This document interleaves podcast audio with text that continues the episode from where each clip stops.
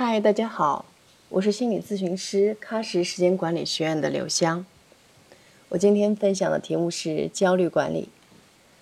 王小波说过，人的一切痛苦本质上都是对自己的无能的愤怒。其实，人的焦虑本质上也是对自己无能的愤怒。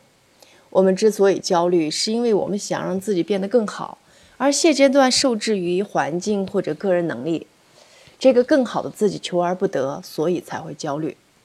焦虑主要来自于过去的刺激、未来的模糊以及外界的否定、人性释然。那么我们本能呢，会对未知的事情产生抵触情绪。我们担心自己受伤，害怕损失。但很多时候，我们有些小题大做，我们被自己幻想出来的恐惧给吓坏了。换句话说，我们的焦虑不过是伪焦虑。嗯，就比如说公开演讲，根据统计调查显示，它甚至被认为是比死亡还恐惧的事情。其实，只要我们能够勇敢地踏出第一步，你就会发现，演讲这事儿不过如此。当然，人生怎么会一帆风顺呢？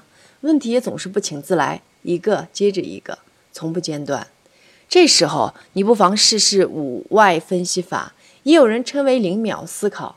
所谓五外分析法，又称五问法，也就是对一个问题点连续以五个为什么来自问，以追究其的根本原因，从而寻找到问题的突破口。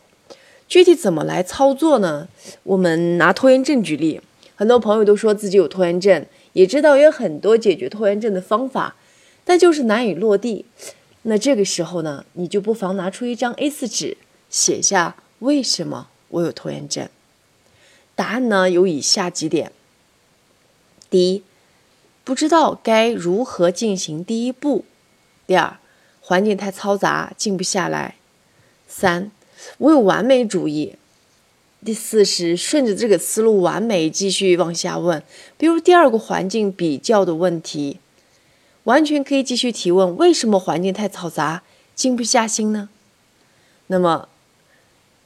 这个问题的答案也有两个：第一，手机的诱惑；第二，集体办公环境噪音比较多。那么就是在这样一次一次的询问中呢，我们开始有了解决的思路，有了突破口。既然是手机诱惑，自己不能专注，那么工作学习的时候，就可就可以将手机调成静音状态，或者是关闭手机。手机。那既然是这个。办公环境噪音多，能否可以换一个办公环境呢？如果能，当然再好不过了。但很多事情都不在我们可控范围之内，这一点我们必须认清。就是不要把过多的时间精力浪费在那些不可控的事情上。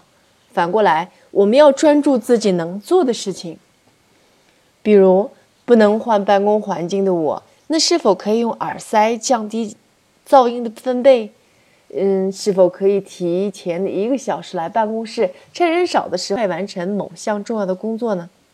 要知道，办法总比问题多。遇到问题的时候，别着急接近事情的真相，找到解决问题的方法。战胜焦虑最有效的武器就是你的执行力。先迈出最困难的第一步，只要动起来，在不断的试错过程中前进。嗯，关于焦虑管理呢，我们今天分享就到这里，谢谢大家。